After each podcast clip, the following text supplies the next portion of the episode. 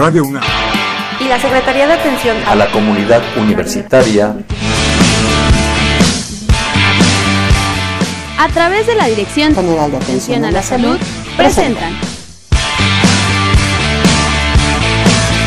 Confesiones. Y Confusiones, un espacio de salud para los jóvenes.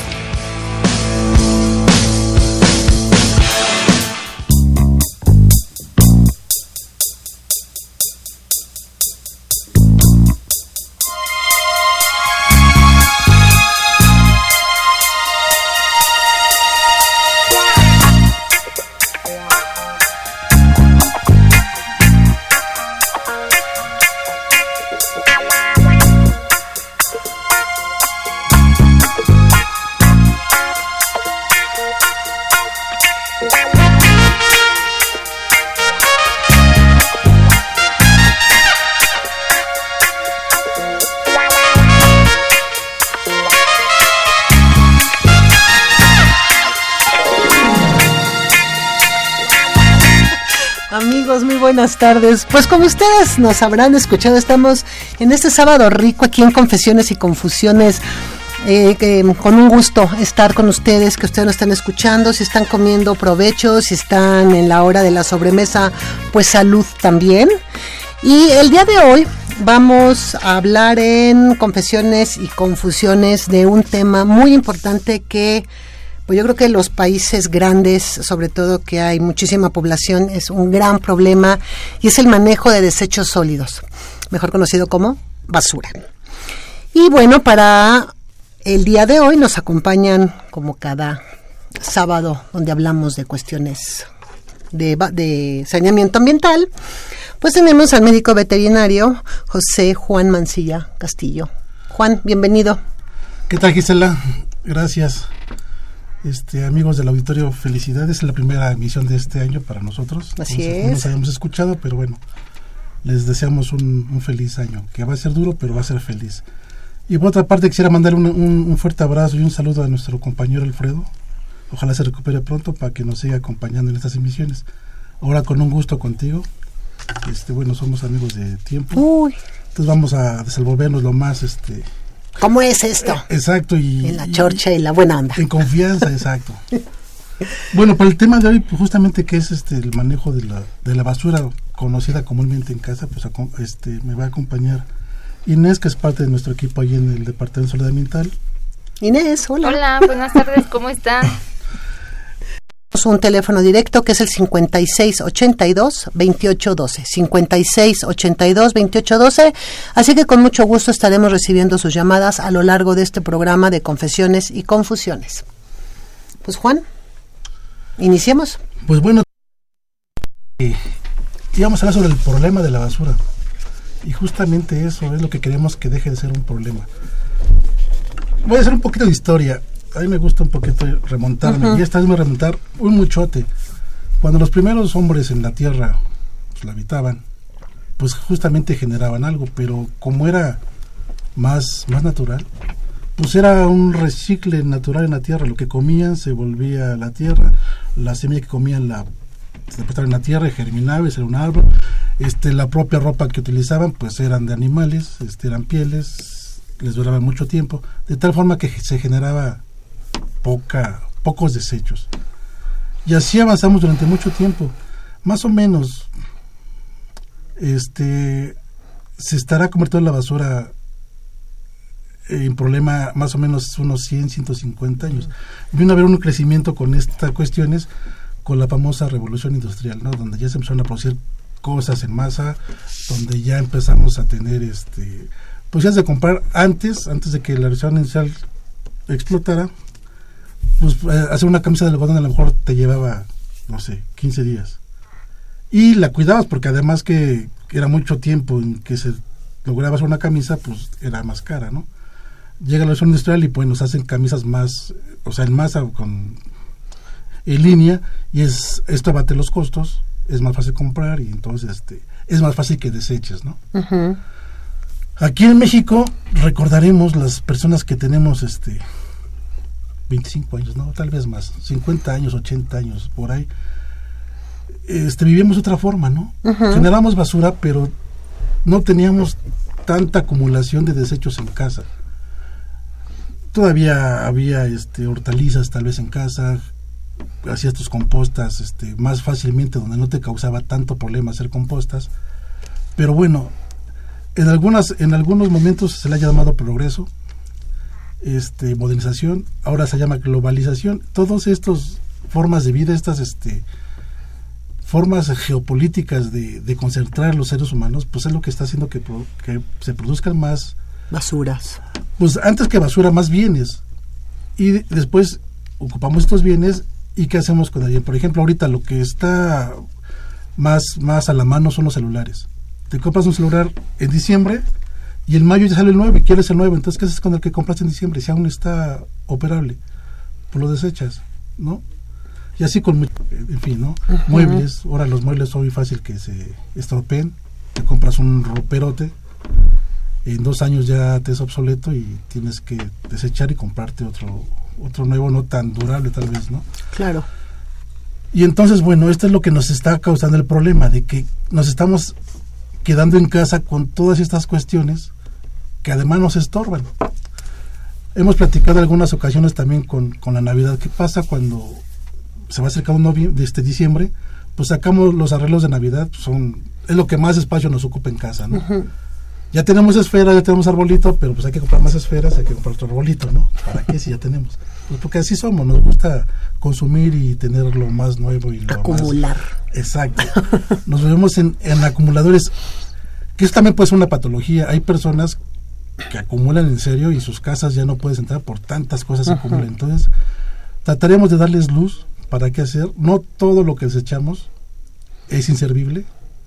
Hay muchas cosas que se pueden reutilizar. Nosotros mismos las podríamos reutilizar o podríamos depositarlas en algún lugar para que se puedan reutilizar y con esto impactar menos el ambiente, ¿no? Por supuesto, y sobre todo también en esta era de lo, de lo desechable, como bien comentas, Juan, pues nos encontramos con este gran problema, ¿no? Y creo que también falta muchísima cultura y muchísima preparación para que la, para que la sociedad empiece a generar justamente menos basura o que le dé otro sentido u otro uso a las cosas que puedan ser utilizadas. Pero bueno, ya una vez que nos acaba de hacer historia, pues iniciemos con bueno, la definición y la clasificación de lo que se refiere a lo que es el desecho sólido.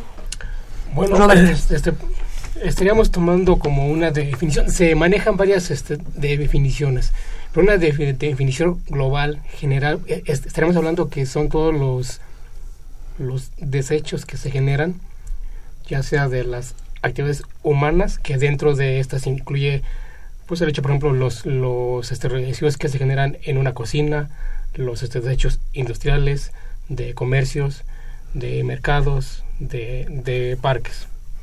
Es, esa sería una definición general y, y de ahí podríamos estar englobando otro tipo de, de definiciones.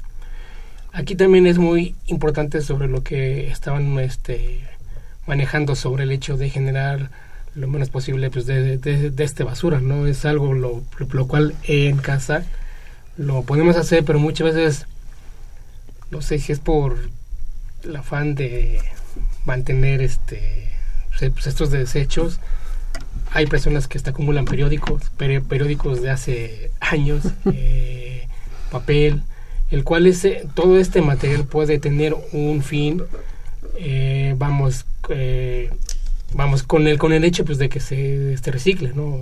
hay hay personas que se dedican a todo esto y bueno podemos podemos, podemos darle otro fin, ¿no?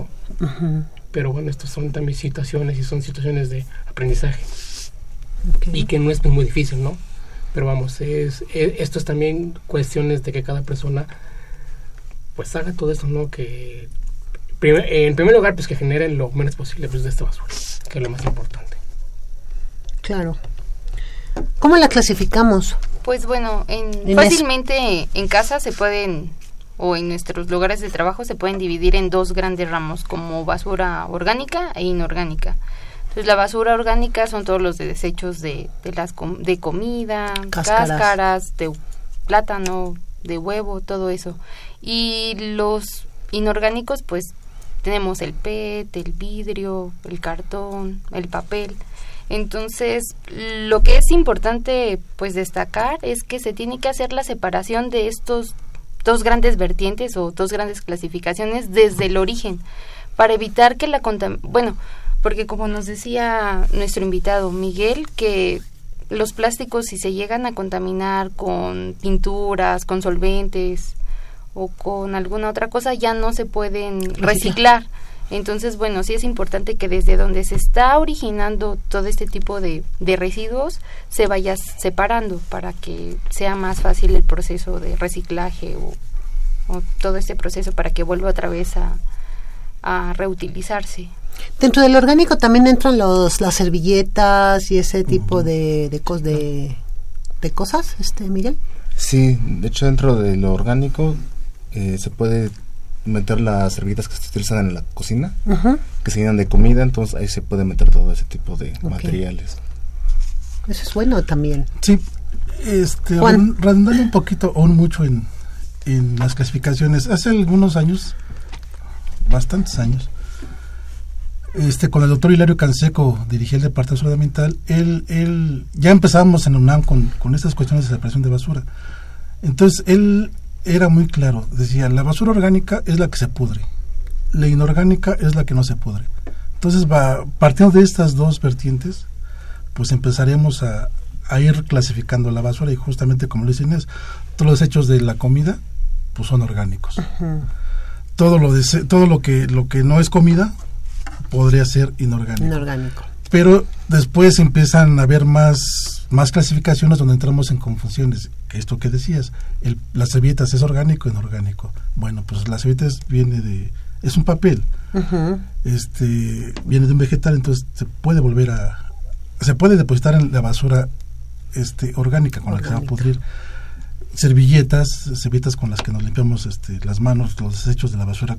Si no usamos trapo, que recomendamos mucho nosotros no usar trapos en la cocina, sino más bien servilletas, esos papeles igual a, la bolsa a la bolsa del orgánico.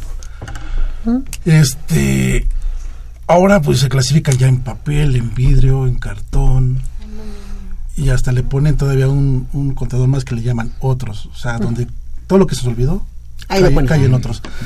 Hablando de los desechos de cocina platicábamos cuando preparamos el tema este qué pasa con tu vas al, autoservicio compras tu, una charola de, de carne de bisteces ¿Qué haces con esa? ¿Dónde tienes esa, ese, esa charola? Esa charola con ese plástico que además trae sangre. Pues finalmente es orgánico. Estamos también promoviendo de que se utilicen menos los uniceles.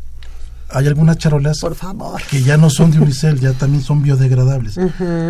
Hay que revisar muchas, cuando vayamos a comprar hay que revisar muchas cosas, muchas etiquetas. Ahorita que estamos de moda con nuestro, nuestro, este, amigo Trump, que no es amigo, estaremos buscando consumir productos nacionales. Entonces también hay que, ya que vamos a realizar las etiquetas, pues revisar que los empaques tengan el famoso flechitas en triángulo que indica que esto se puede reutilizar, ¿no? Ok. Y así vamos a, a mejorar nuestra calidad de, de los desechos que vamos a producir y para poderlos manejar de una forma más adecuada. Pues es como los, los vasos desechables, las cucharas, o sea, todo lo, por ejemplo, lo que son los cubiertos desechables, yo nada más veo que se utiliza una vez y todos lo tiran. Ajá cuando realmente eso podría ser reutilizado, lavarlo y quedaría otra vez utilizable para consumo de agua, para poder partir a lo mejor una carne, ¿no? Sí creo que, por ejemplo, la parte del unicel es mucho más complicada por todo el polímero que lleva y por todo el proceso que, que lleva industrializado, ¿no? Entonces yo sí les digo que, por favor, en serio, si van a hacer fiesta y no quieren lavar platos, este, no compren unicel hay otros platitos que son mucho más agradables con el ambiente y no tienen el proceso de contaminación que pueda tener el que pueda tener el unicel. Así es. Ahora ya hay muchos, antes eran de cartón, ¿no? Ahora hay este ay, se me fue el nombre. De fécula de maíz, por ejemplo, ¿no? Por ejemplo, claro. Que es muy resistente y, no, o sea, se remoja y no se reparte tan pronto como uno de cartón a lo mejor, ¿no? Igual los vasos pueden ser también de fécula de maíz que son más duraderos. Solamente que si te sirves un café caliente, sí te vas a quemar. Te vas a quemar la lengua y te vas a quemar las manos. Se te vas a hacer. 55 36 8989 nuestros números hoy aquí en Confesiones y Confusiones. Ya me, ya me llama mucho la atención esta, esta, esta parte que ustedes hacen de eh, ¿Cuánta basura produce ya sea un ser humano o una familia al día? Bueno, el dato que se maneja, que se maneja como un dato oficial, es de que, por ejemplo, en la Ciudad de México, cada este, este, pues, habitante está generando 1.46 kilogramos de basura. En el Estado de México se manejan también cifras de entre 1.1 1.3 más o menos de, de kilogramos. Por persona. Por, exacto. Entonces es una cantidad la muy muy alta. Eh, entonces este y son datos que se manejan como datos oficiales. Esto puedo, digo podemos tener una este, variación. Eh, tal vez en ciertas temporadas generamos una mayor cantidad por ejemplo, en diciembre, ¿no? Cuando... Los regalitos. Los, regalitos, que, o sea, viene, pues, viene pues en primer lugar en, en, una bolsa, ¿no? Que es la bolsa más, más la cuerda, más el listón, más el regalo, ¿no? Que viene envuelto en una caja con el empaque de plástico y aparte lo arreglan con una hoja de papel para que sea bonito y el moño. Entonces, creo que en, en esas temporadas el, pues la generación de basura aumenta, pero en una cantidad muy, muy alta, muy alta. Yo me acuerdo que este año, bueno, el que terminó decía una, una propaganda, no envuelva los regalos, entrégalos como son. Exactamente, exactamente. Entonces después, bueno, a final de cuentas, si a lo mejor no se ve tan lindo el regalo, pero obviamente estás generando, o estás más bien quitando un problema real de basura.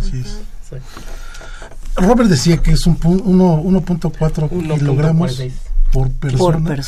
En un día, normal, ¿eh? o sea, cotidiano, solamente que te levantes, hagas tu desarrollo de, la, de, tu vida en un día y te duermas, generaste en todo ese día uno punto. Pero si en tu casa tienes jardín, por cierto, este más no de mi papá. si en tu casa tienes jardín. de mi papá por el jardín. si en tu casa hay jardín, pues también se genera basura del jardín, ¿no? Claro, las hojas. Hay que ver el volumen que sacamos. Pero bueno, finalmente esta basura también puede ser reutilizable porque se puede convertir en composta. Claro. Solamente han hecho promociones mucho a las compostas últimamente. No es tan fácil hacer una composta, requiere una técnica, porque hay que dejar que ese material se empiece a, desintegrar para que al final surte efecto como composta. Entonces, tener una composta en casa no es tan fácil y también nos puede generar problemas este, de olores y de fauna, de moscas, de sobre todo. pero bueno, también la basura de jardines, que no todas las casas tienen jardín, pero sí la mayoría tendrá una macetita en su departamento, esta también podría generarnos un poco de basura. Ok. Y esto pues incrementa el 1.4 este, kilos por persona. Por persona. por persona. De tal forma, cuando hacíamos el programa también, preparamos el tema, veíamos que en el 2014, ¿cuántas toneladas eran? Bueno, del 2014 a 2016, el total de toneladas que se generan aumentó en 9, en 9 toneladas. Eh, eh, bueno, o sea, por ejemplo, en el DF, en en lo que es en el 2014 eh, se estaban generando al día 12.893 toneladas de basura. Es mucho. De tal forma que ahora... Esto es únicamente en, en DF. Y solamente, como te digo, te levantas y todo tu transcurso del día es lo que alcanzamos a generar. Del 2014 al 2009 se incrementó en 9 toneladas. Entonces, este, pues veamos si es problema o no es problema la basura, ¿no? Bueno, y estamos eh, viendo obviamente que incrementa también la basura porque obviamente haya más ciudadanos, incrementa la población, incrementa también el que mucha gente no está consciente de estos buenos manejos o no tiene el conocimiento de cómo manejarlo y entonces viene el pensamiento de, ay, pues ahí los, ahí los separan los del camión, ¿no? O ay, ellos allá van a tener su planta separadora o llegarán a donde los pasan, porque también tiene todo un proceso ya cuando la basura se recolecta y va y llega a los lugares donde supongo ya se deposita, ¿no? Tiene todo un proceso. Vamos a ir a un pequeñito corte musical. Les, eh, les recuerdo nuestro número 5536-8989. 5536-8989. Hoy en Confesiones y Confusiones estamos hablando del manejo de desechos sólidos.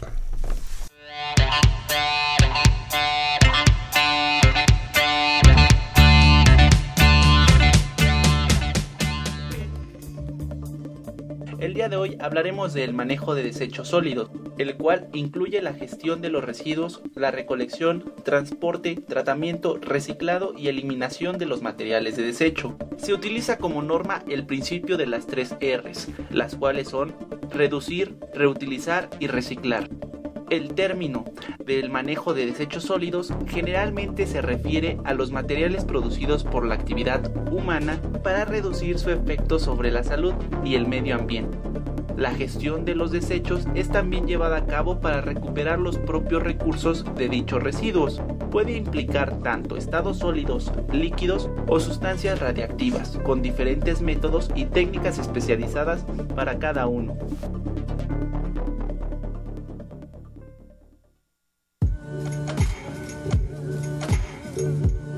¿Sabías que en México se recolectan diariamente más de 86.343 toneladas de basura? Se calcula que cada persona genera 700 gramos de basura por día. Tan solo en el Distrito Federal la generación de residuos es aún mayor. En promedio, cada habitante de la Ciudad de México produce al día casi 1.4 kilogramos de basura, lo que representa 12.500 toneladas. Esta cantidad equivale a llenar un estadio azteca de basura cada tres meses. A continuación te daremos algunos tips para poner en práctica las tres R's, reducir, reciclar y reutilizar. Reducir. Compre presentaciones familiares de productos como yogur, galletas o cereal en vez de individuales y envíe el lunch en empaques reutilizables. Con ello generarás menos cantidad de basura. En vasos de cristal. Reduce el consumo de botellas de plástico o PET. Evita productos que tardan miles de años en degradarse, como el unicel. Si no puedes evitar utilizar desechables, busca los que estén hechos con otros materiales, como cartón, o que tienen materiales biodegradables. Lleva al súper bolsas de tela o las tradicionales de malla, en lugar de empacar todo en bolsas de plástico. Si compras algo pequeño y fácil de cargar, no pidas una bolsa de plástico. Reciclar. Coloque separadores de basura adicionales para que clasifiques el vidrio, el papel y el plástico. Si separamos estos productos será más fácil que puedan ser utilizados nuevamente. Debes asegurarte que no queden restos de comida en los envases de vidrio, latas o plásticos antes de tirarlos. Aplasta los envases de leche, los empaques de cartón y las latas para que ocupen menos espacio. El papel puede reciclarse fácilmente. Al reciclar el papel se ahorraría un 60% de energía y un 50% de contaminación. Por cada tonelada de papel y cartón que se recicle, se dejan de cortar 17 árboles. Esto incluye hojas de papel, cartón, cajas, revistas y periódicos. Reutilizar. Utiliza nuevamente los frascos y envases. Elige empaques de cartón o vidrio en lugar de plástico. Reutiliza las botellas de agua y refrescos. Puedes utilizar las latas como macetas o bien para poner lápices o botones. Reutiliza tu ropa inservible para otros usos, como trapos de cocina o otras mil cosas que se pueden hacer con los retales.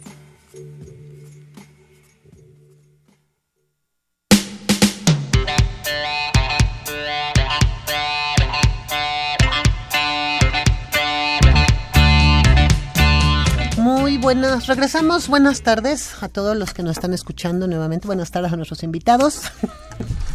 Confesiones y confusiones, hoy hablando de manejo de desechos sólidos con el equipo súper maravilloso de la Dirección General de Atención a la Salud del Área de Saneamiento Ambiental, José Juan Mancilla, Faraud Inés, Roberto Carlos y nuestro invitado Miguel Pompa Hernández. No es que Juan o Roberto o Inés no sean invitados, pero ellos son de casa. Nuestro invitado es Miguel. y antes de que nos fuéramos, eh, le preguntaba a Miguel que, bueno, una vez que nosotros ya sacamos la basura o pasa el camión de la basura, pues viene otro proceso, me imagino, Miguel, ¿no? Entonces, ¿cómo es este proceso ya cuando llega los camiones a, pues al área donde llegan a depositar toda la basura que se produce?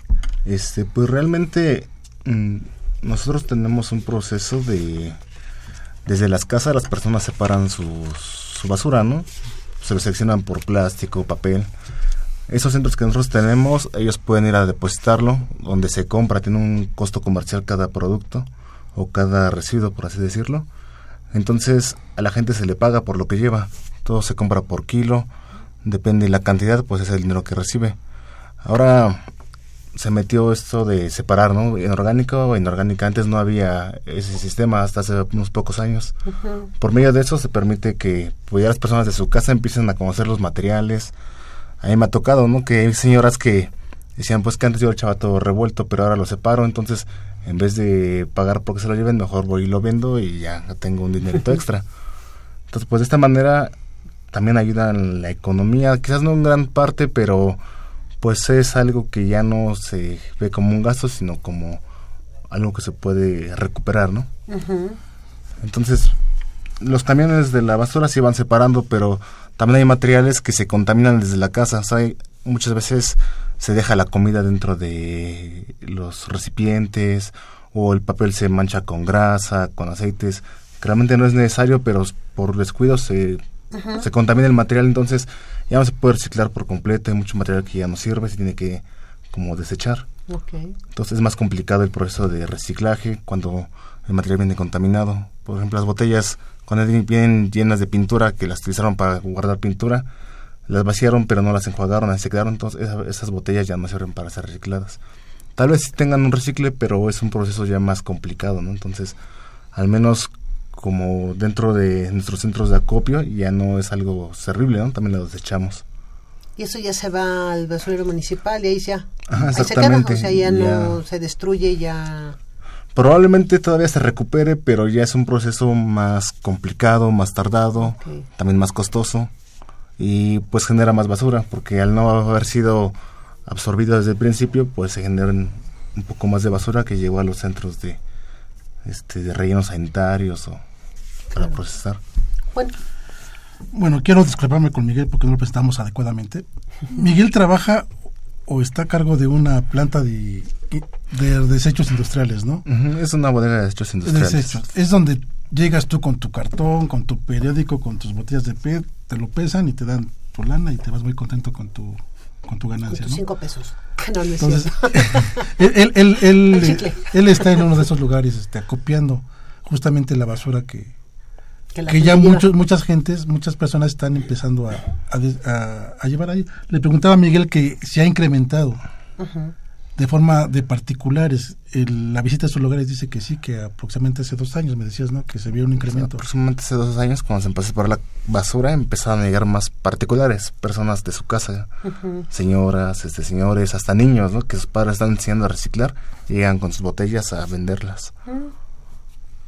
Entonces, este, pues es también parte del mensaje que queremos darles. Este, no nos vamos a ser millonarios con nuestra basura, pero sin embargo, el problema de la basura para otras personas, no para Miguel, sino para otras personas, tal vez a nivel gobierno, o tal vez, no sé, es un es una ganancia económica, no tenemos este, idea.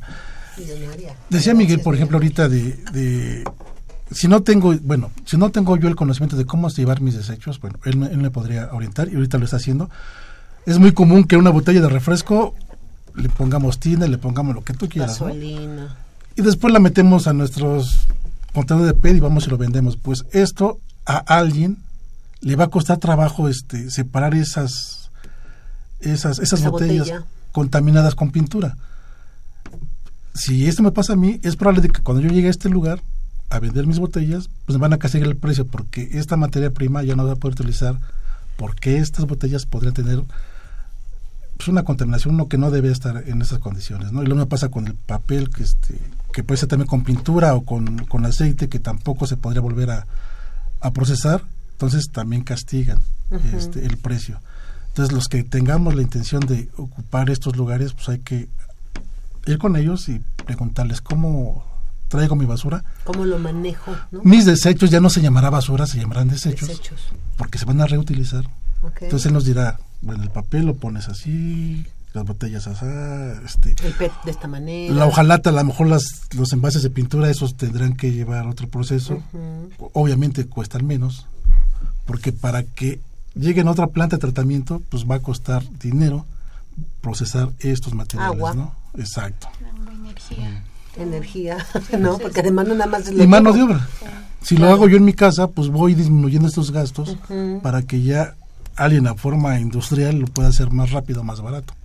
Sí, que llegue lo más puro posible para que pueda ser procesado más rápido, ¿no? Yo creo que si de repente abrimos la botella de leche o el tetrabric de leche o el del jugo, pues le damos una enjuagada, llega ya en mejores condiciones para que sea mucho más fácil el proceso. Digo, una enjuagada no con 5 litros de, de agua, por favor, sino nada más una enjuagada para que eso ya no tenga lo que tiene como puede ser la leche o los jugos, ¿no? Que tiene la, la fructosa y entonces también ahí genera algunas cosillas. De hecho, bueno, es lo que se recomienda, que cuando lleguen a estos centros de acopio, vayan secos y, bueno, que los enjuaguen y vayan secos para que sea como mejor su proceso de reciclaje. ¿Todo se recicla? ¿Todo? Este, Todo lo que pueda ser reciclado, ¿se recicla?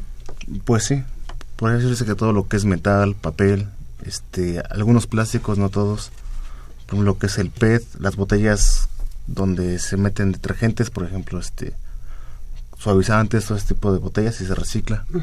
Algunos plásticos no tienen un recicle, podría decir, el plástico de las grabadoras, de las televisiones, ese plástico no sirve para reciclarse. Entonces realmente eso sí es basura. Este, no Oye, sé. Miguel, las botellas, los envases tienen abajo un número. Ujú. ¿Qué significan los números? Este, por ejemplo, el PET es el número uno, que es como el más común. Es las botellas de agua, de refresco, este, todo lo que es. Algunos detergentes, no todos, utilizan esa botella de PET. Eh, algunos se llama HDP, que generalmente se utilizan para suavizantes, cloros, pero es otro tipo de plásticos. O sea, se- más que nada por la clasificación de los plásticos, también quiere decir el- las veces que ha sido reciclado ese plástico. Ah, las veces que ha sido... Exacto, la vez que ha sido reciclado. Y esa es la parte que yo te iba a preguntar. ¿Cuánto tiempo tiene un plástico de vida para ser reciclado? O sea, ¿cuántas veces se puede reciclar, por ejemplo, una botella de, de suavizante? Este, bueno, cuando es en el mismo material, hasta donde tengo entendido, este, puede seguirse reciclando porque se van revolviendo con botellas nuevas y viejas, entonces, más que nada el número es por el tiempo que ha sido reciclado y el tipo de plástico también. Que sea, cinco veces, seis Ah, o sea, el veces, PET el número. nuevamente puede hacerse PET. Hasta bancas de PET yo vi que hacen Platicamos corbatas, este, playeras de PET. de PET. Ropa. Pues es que si se le da realmente el uso que debe de tener y hacerle el tratamiento que debe tener, podríamos, uy, sacar muchísimas cosas, ¿no? Pues antes, yo me acuerdo que cuando era chiquita, o sea, eran los refrescos o todo, pues eran en base de vidrio, ¿no? Y luego ya después vinieron que los retornables de plástico y pues ya Se acabó el vidrio. se acabó el vidrio y más generación de basura. De hecho, eh, la marca Jarritos y la marca Pascual, ellos siguen como manteniendo mucho esta línea de tener sus productos en, en vidrio. Sí sacan obviamente el PET, pero creo que también hay, por ejemplo, sobre todo en las tienditas, no en los, no en los, en los grandes eh, comercios, tienen, ¿no? Como mucho, mucho vidrio y esa parte también es muy importante, porque el vidrio también se recicla y se recicla y se recicla y ese es, ese como que es Duradero finito, ¿no? Hasta que no se rompa. claro, esa es, la, esa es la desventaja. Que el manejo es muy diferente a que si lo hacemos con alguna botella de plástico. Y además hay plásticos que son como muy delgaditos. Botellas yo he visto de, de- de determinados refrescos que son como muy delgaditas y otras que son muy gruesas. ¿Eso a qué se debe? ¿Al tipo de plástico? Esto ya depende más que nada el fabricante. Ok. O sea, cuando lo hacen muy delgado, viene siendo el mismo PET, solamente que lo hacen con el fin de que sea más fácil compactarlo y que ocupe menos espacio.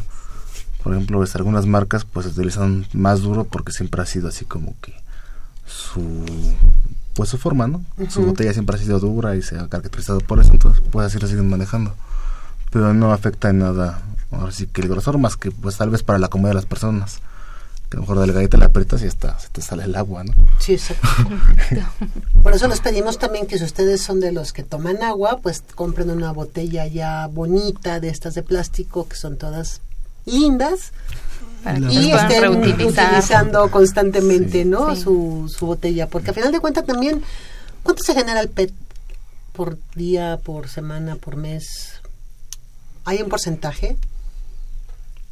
Bueno, sí lo hay. el- Sí, pero los datos este, pues, oficiales son muy, muy difíciles. de- Sí, ¿verdad? Es como todos los datos que de repente dicen, Pero "Ah, pues sí, son como 10 toneladas, ¿no? Y realmente son 80, por decir, ¿no? Pero pues sí, este, el PEDA ha venido incrementándose en, en el uso, entonces, este, pues sí es una gran, gran cantidad de, de, de desechos de este, de este producto de PET. ¿no? Y lo usamos también todos los días. O sea, no faltará quien se compra su botella de agua, el más sano, o quien se compra su botella de refresco, ¿no? El menos sano. El más sano también, porque hay que estar... Pero siempre, siempre, siempre, siempre refresco, siempre agua. Entonces, entra dentro de tu 1.4 kilos diarios, ¿no? Es que realmente a mí sí me sorprende. O sea, imagínense, si es 1.4 por persona y es una familia de 5, o sea, lo, lo, vemos a lo mejor este, los que estamos solos, ¿no? Y, cada, vivimos solos y dices, bueno, no saco 1.4, pero... ¿Y cada cuando son... tiras tu, sacas tu basura de tu casa? ¿Y dónde la depositas? Si es una unidad habitacional, ¿cómo está el contenedor donde deposita toda esa gente esa basura? ¿no? Fíjate que aquí en este, en este caso es, es algo como que se ha coordinado muy bien, porque obviamente tenemos lunes, miércoles y viernes, que es la orgánica, martes, jueves y sábados, inorgánica. Entonces, todos los vecinos sacan su basura fuera de su departamento y siempre hay una persona que recolecta de todos los departamentos. Y desde la mañana llega el camión de la basura. Y empiezan todos estos trabajadores a sacar la basura justamente al camión de la basura.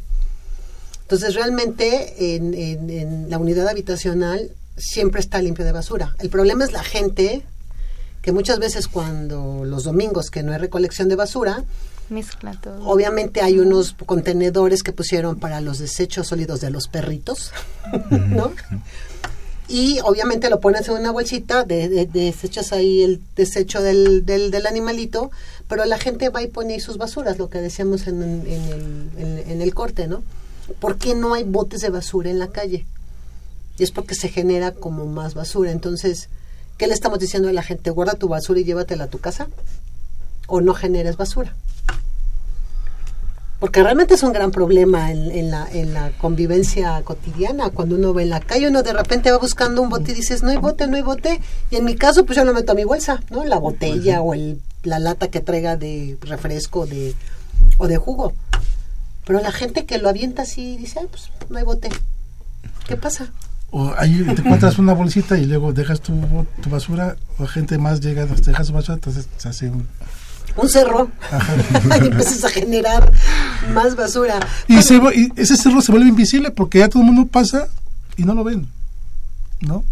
Así es, quien ha andado en las madrugadas en la calle, o que ya cuando empieza a amanecer se dan cuenta que en muchas colonias justamente una de las esquinas, esa es la basura. Sí. Y empiezan a poner ahí toda la basura, ¿no? En algunas, en algunas épocas se solucionaba poniendo una virgencita el cerro está tan grande que la virgencita ya no se, no ve. se ve. Entonces, pues le ponen más Sí, como ¿no? que respetaban la imagen ¿no? y decían, no, aquí no, pero creo que ya ni respetan y entonces tiran.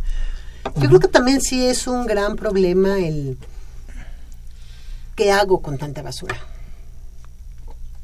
Pues la importancia ahí yo creo que es evitar que la generemos, ¿no? O sea, eso es lo importante, evitar la generación o reducir la generación de esta basura. O sea, no comprando cosas de que están en oferta al 3x2, que ni me van a servir ni nada y solamente voy a hacer basura, ¿no? O sea, porque luego, no sé, bueno, es que en esta época casi todo es desechable, ¿no? Entonces se compran unos zapatos que igual le duran un mes, dos meses y la suela ya no tiene como la resistencia y ya nos andamos resbalando. Entonces, pues todo eso, pues ya se generó basura. Preguntabas, Entonces, es preguntabas qué hacer yo creo que el sí, gobierno yo pienso que el gobierno ha hecho o ha tenido la intención de poder disminuir la basura pero no da resultados porque tampoco están bien establecidas las políticas para el manejo de basura. Lo que queremos hoy es lejos de, de aventarle pedradas al gobierno mejor entre ciudadanos decirles cómo vamos a manejar la basura cómo debemos manejar la basura para que no sea un problema en mi casa y para que no sea un, un problema a nivel planeta, ¿no? Uh -huh. Entonces, estamos tratando de decirles que generamos menos basura, justamente como decían, es que este, consumiendo menos, comprando solamente lo necesario, reutilizando, habrá, habrá este, cosas que podremos reutilizar. Decías ahorita botellas, este, comprarte una botella para estar ahí rellenándola, este, comprar aparatos más durables, es, etcétera, ¿no? Llevándolos a estos centros de, de, de, acopio, no te vas a ser millonario dejando tus tu, claro, tu desechos allí, pero estás ayudando en poquito, tú estás ayudando al medio ambiente, al planeta, no al gobierno, no al vecino, Tú solito. Entonces es lo que queremos decirles, este, para este, este, este, este programa, para lejos de, aventarle pedras al gobierno, que podríamos tener, hacerlo. Está, en el DF está la ley de residuos sólidos que no se cumple al 100, porque hay huecos. Se, esa por, por política durante muchos, muchos años, y aún se sigue haciendo, no hay tiraderos. De hecho, los tiraderos que teníamos en la Ciudad de México ya no existen porque ya están saturados. Se sigue tirando la basura en rellenos sanitarios se sigue tirando la basura en barrancas, se sigue tirando la basura en muchos lugares inadecuados. Esto es lo que hace el gobierno, porque hace falta una buena política para el manejo de los desechos y el buen uso de, lo que se puede reutilizar. Entonces, no hay que dejarle todo, todo el problema al gobierno, porque finalmente los generadores somos nosotros. Si podemos poco a poco, si yo lo hago en mi casa, Miguel en su casa, Inés en la suya, Robert en la suya, este, Giselle en la suya, pues vamos a ir disminuyendo estos lugares donde se acopia la basura en general para que tengan mayor espacio. Preparando el, el, tema, ya hace muchos años, cuando yo trabajé en la UNAM, hace más de 20 años, preparaba yo justamente este tema y se decía que en aquella época se llenaban cinco estadios aztecas, nada más la pura cancha. Ahora en la literatura dice que se llena el estadio azteca desde la cancha hasta el techo. O sea, imaginemos cuánta basura cabría en un estadio azteca, ¿no? Mucha. Mucha basura. Mucha. y solamente la que se gana en el DF, pero pues todos los estados, todas las comunidades, todos los países, o sea, estamos inmersos en una en un globote todos. Entonces no es nada más mi problema, es problema de todos. Fíjate que a mí, bueno, fíjense que a mí me impresiona mucho esta parte cuando viene la época de lluvias y que baja de repente con mucha fuerza el mucha fuerza el, el agua. Este mm, es cómo baja basura y cómo se queda sentada en los, por ejemplo, en los bajo puentes. O sea, bueno, aparte de ramas y todo, me llama mucho la atención que sean bolsas, botellas, latas, hasta animales, ¿no? Obviamente, pero esa es la parte que Juan comentaba. Tenemos que ser responsables con nuestro uso de basura. Tenemos que saber en dónde lo estamos depositando. Y también, bueno, sí es en parte eso y en parte también es el hecho de, también cuando vamos por vialidades, no sé, por viaducto, por reforma, no sé, tú ves a las personas que van en los vehículos, bajan la ventanilla, tiran la colilla, el, el, el celofán de la cajetilla de cigarros, de chicle, y dicen, ay, es una colilla, es, un, es una bolsita pues, de celofán pero si todas las personas que van en ese momento, que lo hacen muchos, botellas de plástico, tiran todo eso, obvio, no, o sea, en primer lugar, pues, nos estamos generando pues una contaminación hacia el, hacia el medio ambiente. Y segundo, estamos generando que toda esta basura, su destino final sean coladeras. Después, estas coladeras están tapadas. Exacto. Estas coladeras, al estar tapadas, pues el agua no se va a adecuadamente.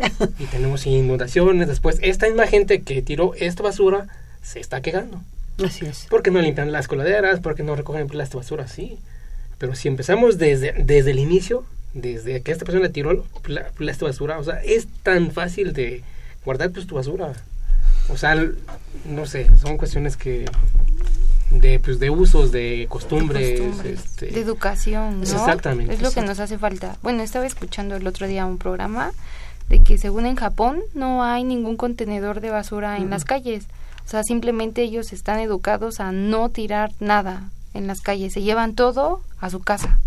Entonces, Más todo lo reciclan. y, todo, lo reciclan, exacto. Ellos sí tienen como por días que pasa el papel, el vidrio y todo. Entonces, bueno, yo creo que eso es lo que nos hace falta, ¿no?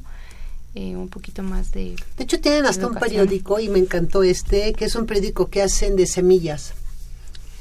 Todo está muy padre porque acaban de leer el periódico, lo deshacen, lo siembran se hace la semilla y vuelven a hacer una planta y entonces hacen esta parte. hasta dónde podemos llegar realmente y es quizá también con, pues con conciencia, con conocimiento, con cuidar realmente el entorno en el que nosotros estamos viviendo, porque ahorita, ahorita que Robert comentaba lo de las colillas de los cigarros, ¿qué se hace con las colillas? Es un gran problema y además es un contaminante impresionante para el agua, por ejemplo. Si una colilla cae en el agua, está contaminando, creo que son 30 litros.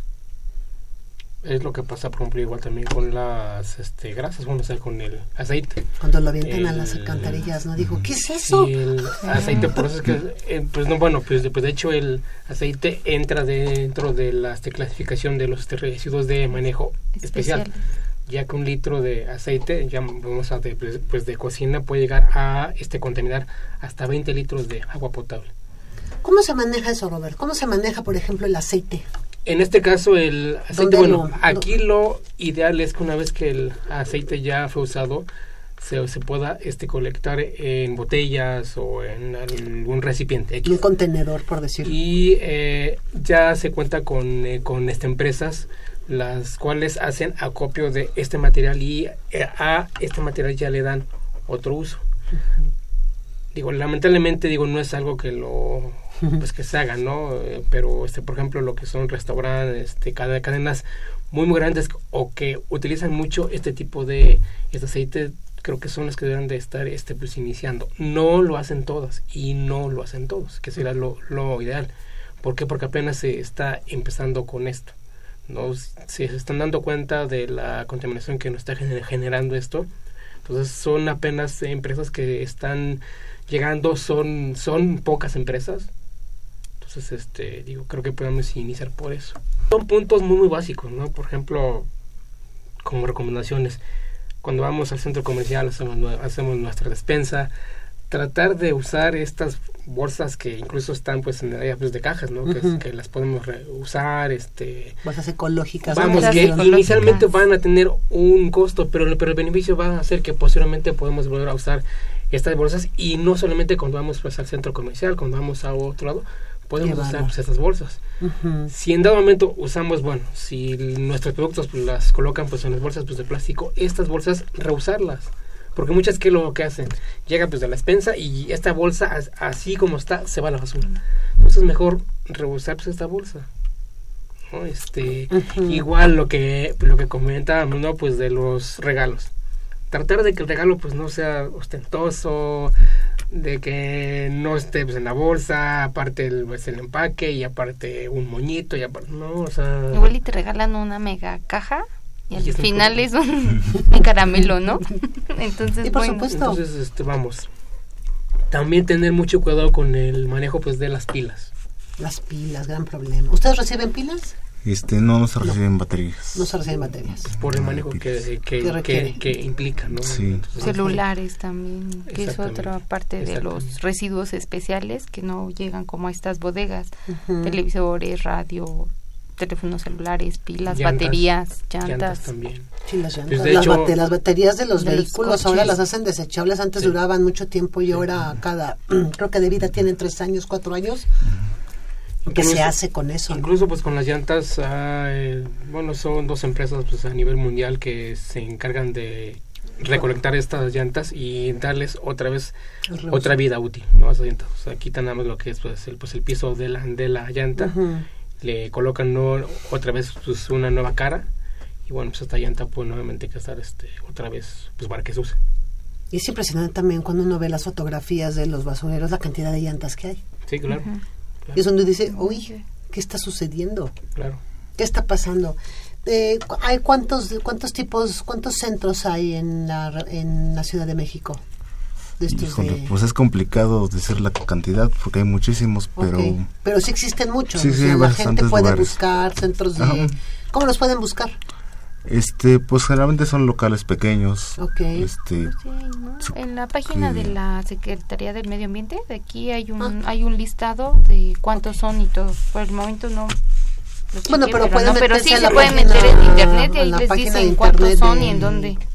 Ah, ok. Sí, sí, pues también para que la gente vaya aprendiendo, vaya escuchando. Yo me acuerdo que hace mucho ahí por Miscuac había un centro de, de acopio lo ponían eh, fuera de la tienda de autoservicio que está por ahí y de repente los quitaron, ¿no? Porque también como que empezaron a tener su auge, los quitaban, se deponían, los volvían a quitar, no tenían como esta, este concepto real de lo que es el recicle. Y ahorita creo que entre más seamos, pues sí tenemos de tener una cultura real de lo que es el manejo, no solo de los desechos sólidos, sino en general, de todo lo que es el problema de, basura, porque sí es un problema, o sea, sí es un gran problema.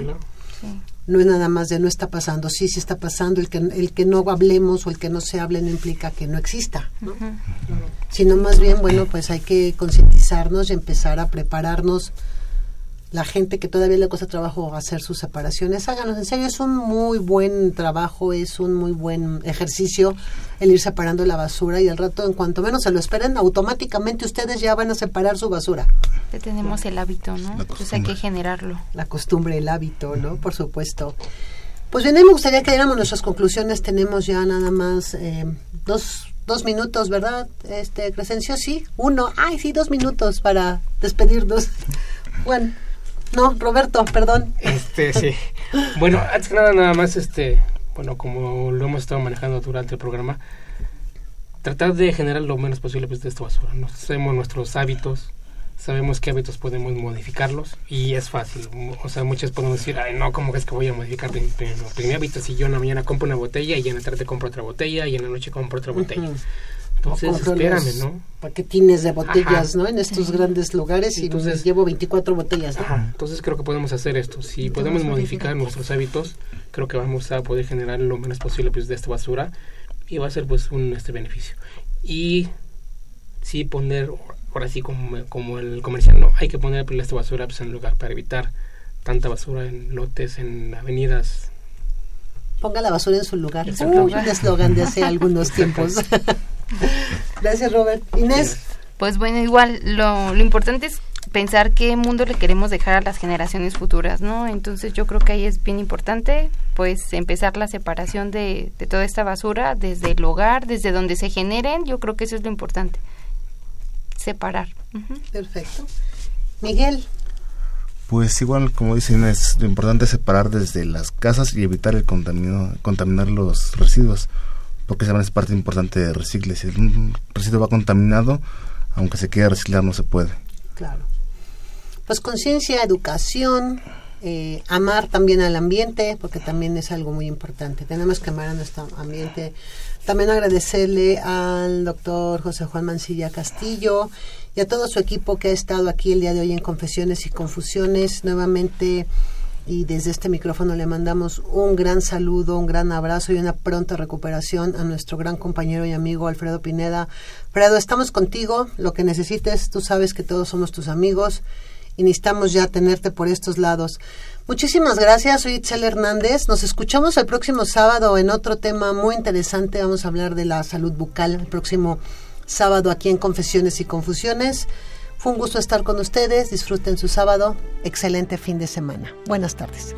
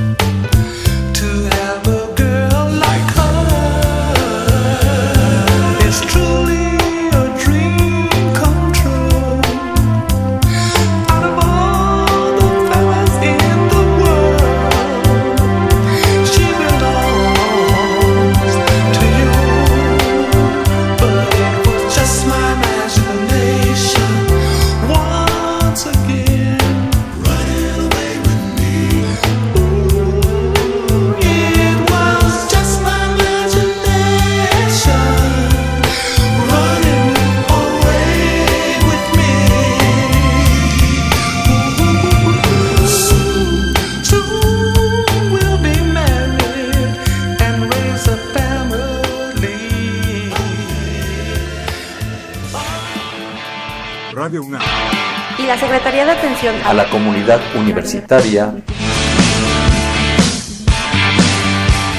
a través de la Dirección General de Atención a la Salud Presentaron Confesiones y confusiones. Un espacio de salud para los jóvenes.